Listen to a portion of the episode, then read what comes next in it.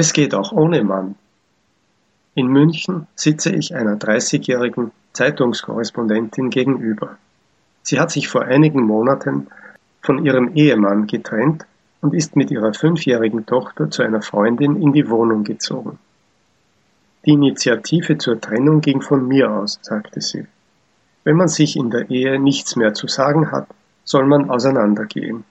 Ich will jetzt sehen, was ich mit meinem Leben anfangen kann. Eine Ausnahme? Aber nein.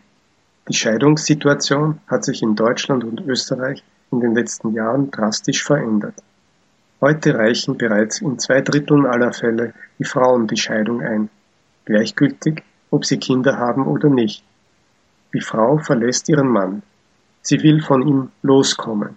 Sie bricht aus der unglücklichen Ehe aus. Früher war es umgekehrt.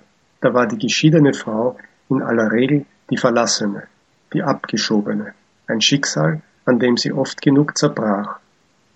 Eine 32-jährige Wienerin, die auch in Scheidung lebt, sagte mir, ich habe keine Angst, ich finde mich schon zurecht. Ich nehme mein Leben jetzt selbst in die Hand. Viele entscheiden sich allerdings für eine neue Bindung. Nach der Statistik machen davon 70 Prozent der geschiedenen Frauen Gebrauch. Das ist eine hohe Quote, die um 20 Prozent höher ist als für die geschiedenen Männer.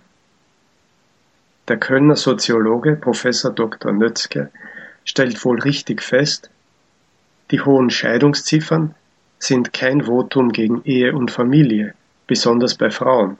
Sie sind nur ein Votum gegen einen speziellen Ehepartner, mit dem man nicht mehr zurechtkommt. Die jungen Frauen von heute suchen keinen Gebieter und Ernährer mehr, sondern einen Partner. In einer partnerschaftlichen Ehe kann man viele Probleme lösen, miteinander, nicht gegeneinander.